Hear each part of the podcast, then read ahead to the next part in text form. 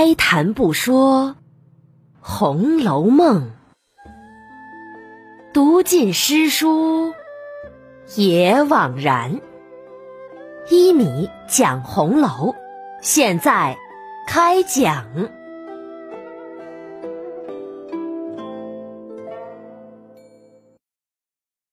第六十四集：贾天祥正照风月剑。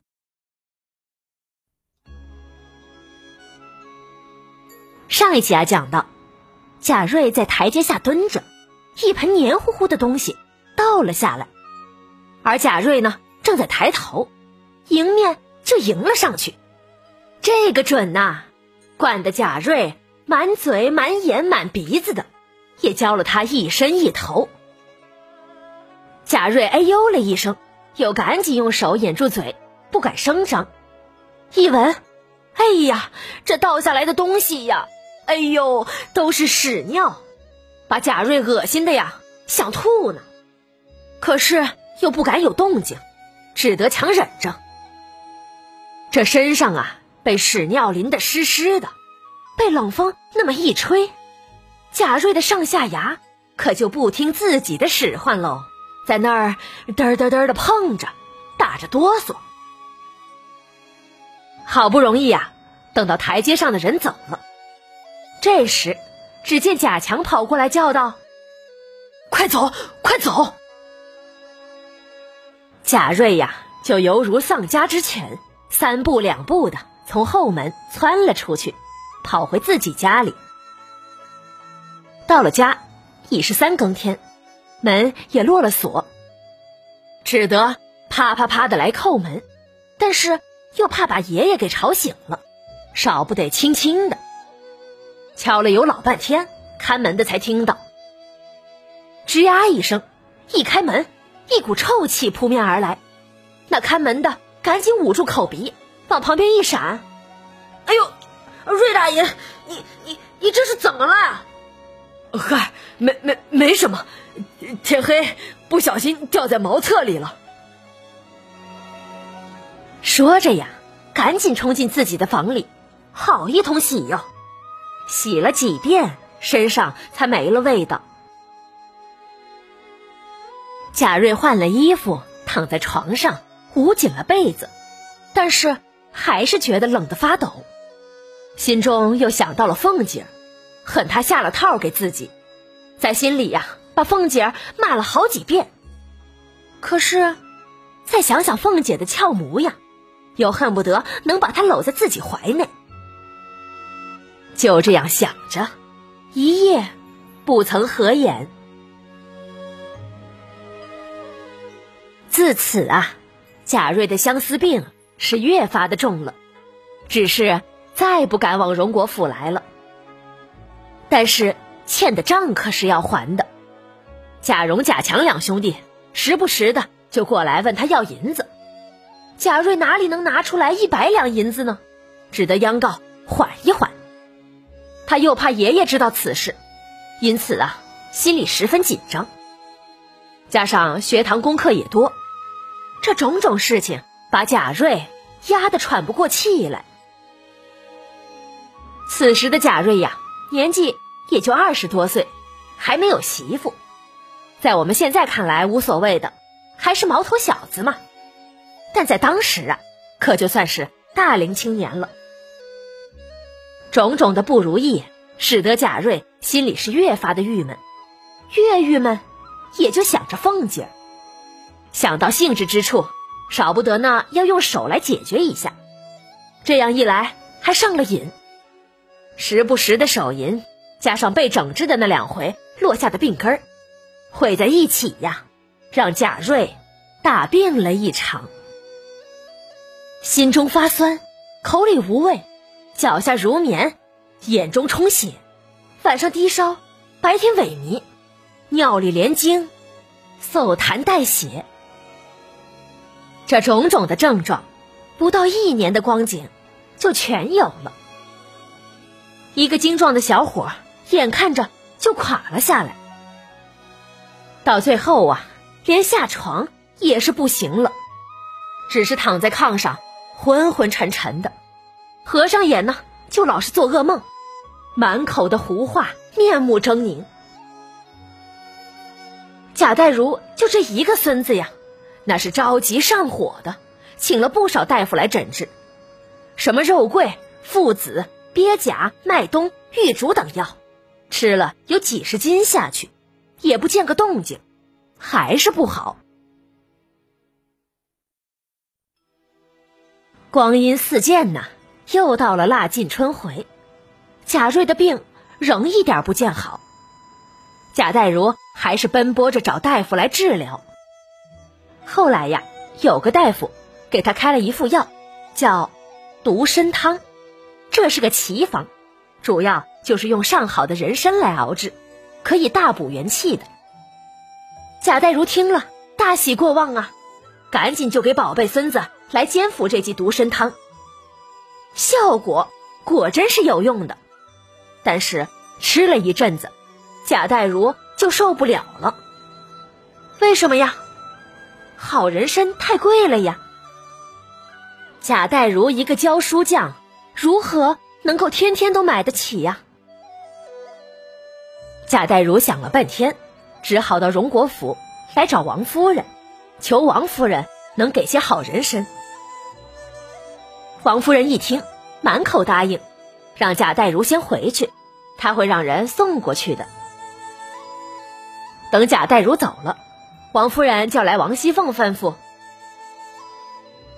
凤哥啊，贾瑞病了，你让人称二两好人参，派人送去。”哎呦，太太，可不巧，新买来的人参都给老太太配了药，而整的那根呢，太太原来说要留着送给杨提督的太太去配药的，偏偏昨儿啊，我已经差人送去了，这可怎么办呀？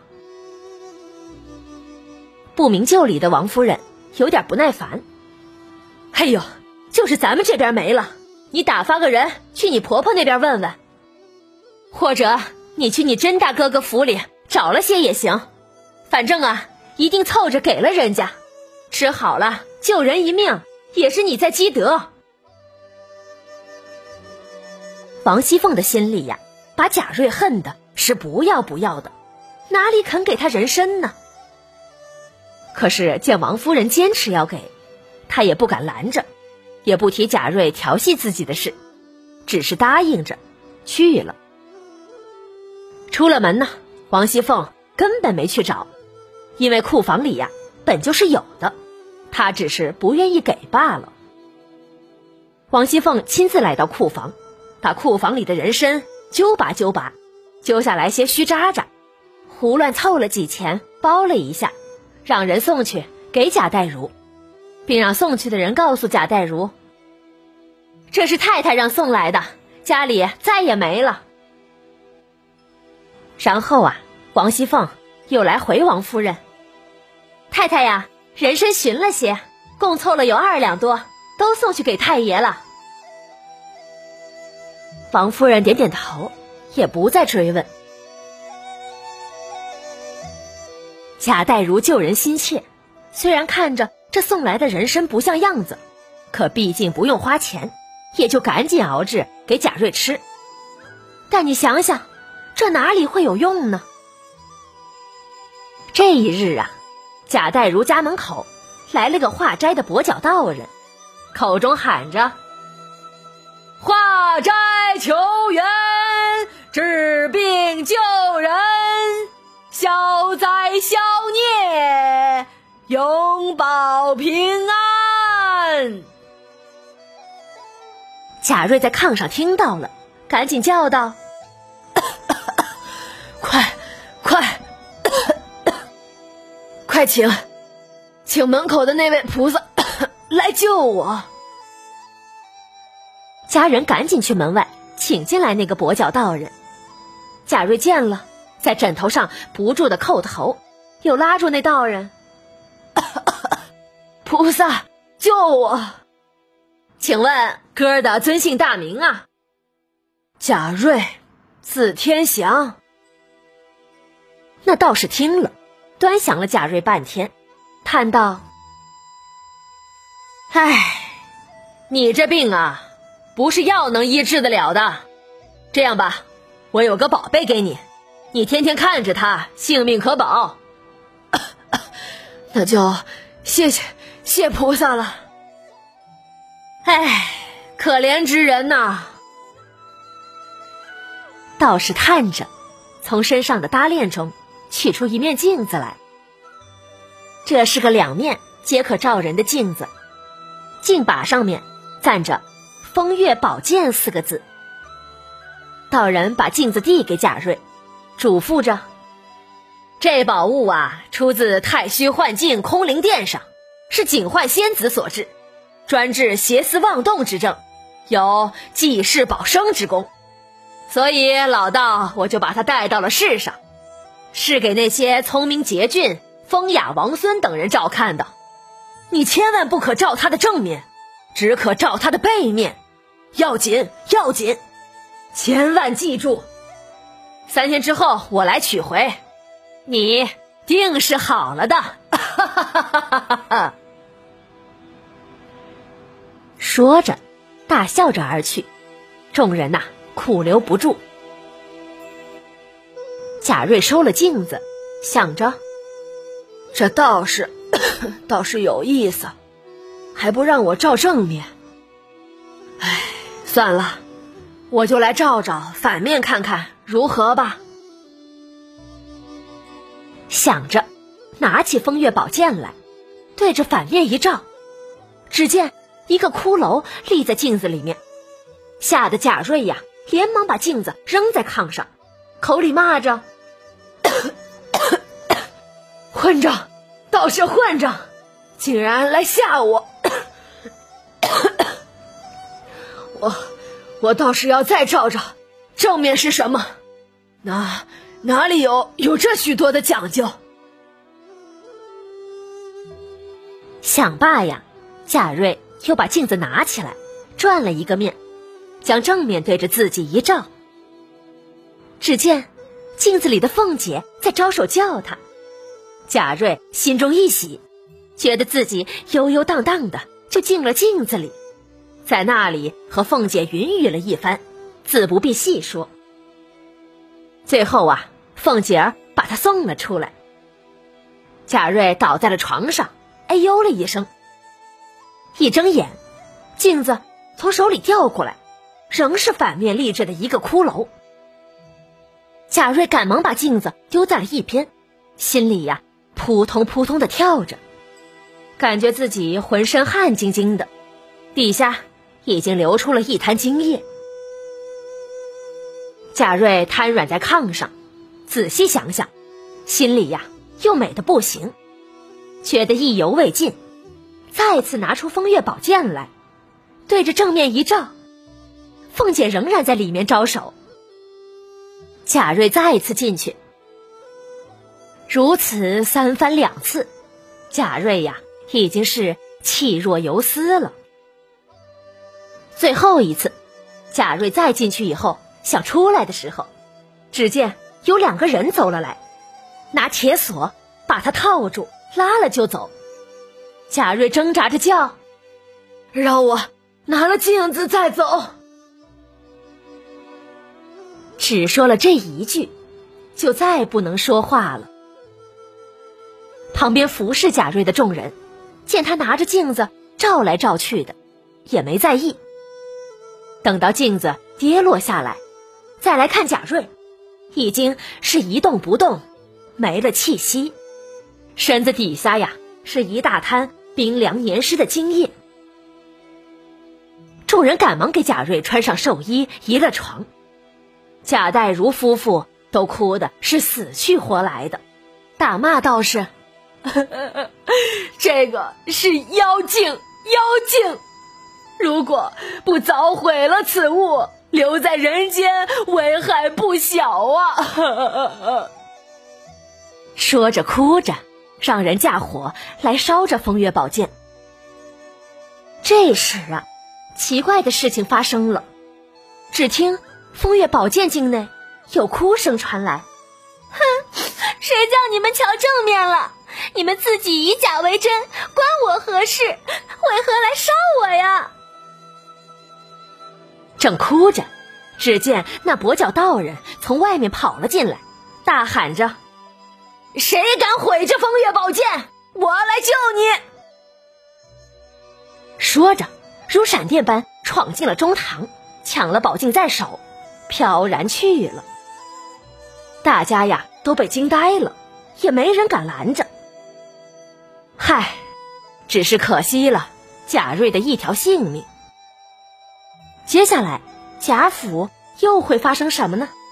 咱们下集呀，再继续讲。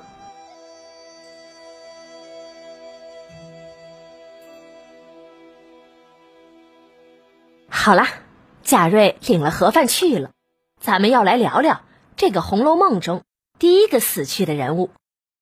我们在书中说过，贾瑞品行不好，里面的细节呢就不再赘述了。咱们今天呀。来看看他这个名字，贾瑞。瑞是吉祥的喜兆，前面加了个贾字，意思呢就全反了。所以书中贾瑞第一个死了，接着群芳一个个香消玉殒，可见这是个假的喜兆，所以呀称之为贾瑞。而他的字天祥。除了上述意思以外，我认为蔡元培先生另外一个解读也很好，那就是贾文天祥，用这个人物来讥讽那些投降满清的明朝人，暗指他们并没有文天祥的骨气。而致贾瑞死的呢，我认为并不是王熙凤，而是他自己被自己作死的。能治好他病的就是独参汤。独身中，人参的那个参，谐音就是身体的身。独身呐，就是独身，指独善其身，无欲无求，踏踏实实的做人，才能消灾。我把贾瑞的名字谐音寓意和独参汤的谐音寓意都写在了我的公众号这一集中，大家可以来我的公众号“米德故事”中第六十四集看看。另外，故事里面的风月宝剑，我认为是曹公给读者的一个当头棒喝，告诫我们读者不要被美好的虚像所迷幻。但是很难呐，人呐总是在追求虚假的繁华。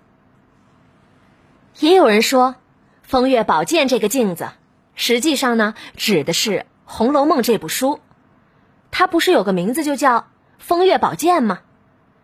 这是作者在暗喻我们看书啊，不要只看书中的故事，而是要探究故事后面的真相。只有细品，才能看到此书真正的精髓。反正不管如何吧，还是太虚幻境那副对联说得好：“假作真实，真亦假；无为有处，有还无。”你呢，有什么想法呀？欢迎来关注我的微信公众号“米德故事”，去那里和我私信交流。如果你喜欢一米播讲的这部作品，可以在收听到的平台上点击订阅，这样就能收到更新的消息了。免费播讲，欢迎您的转发。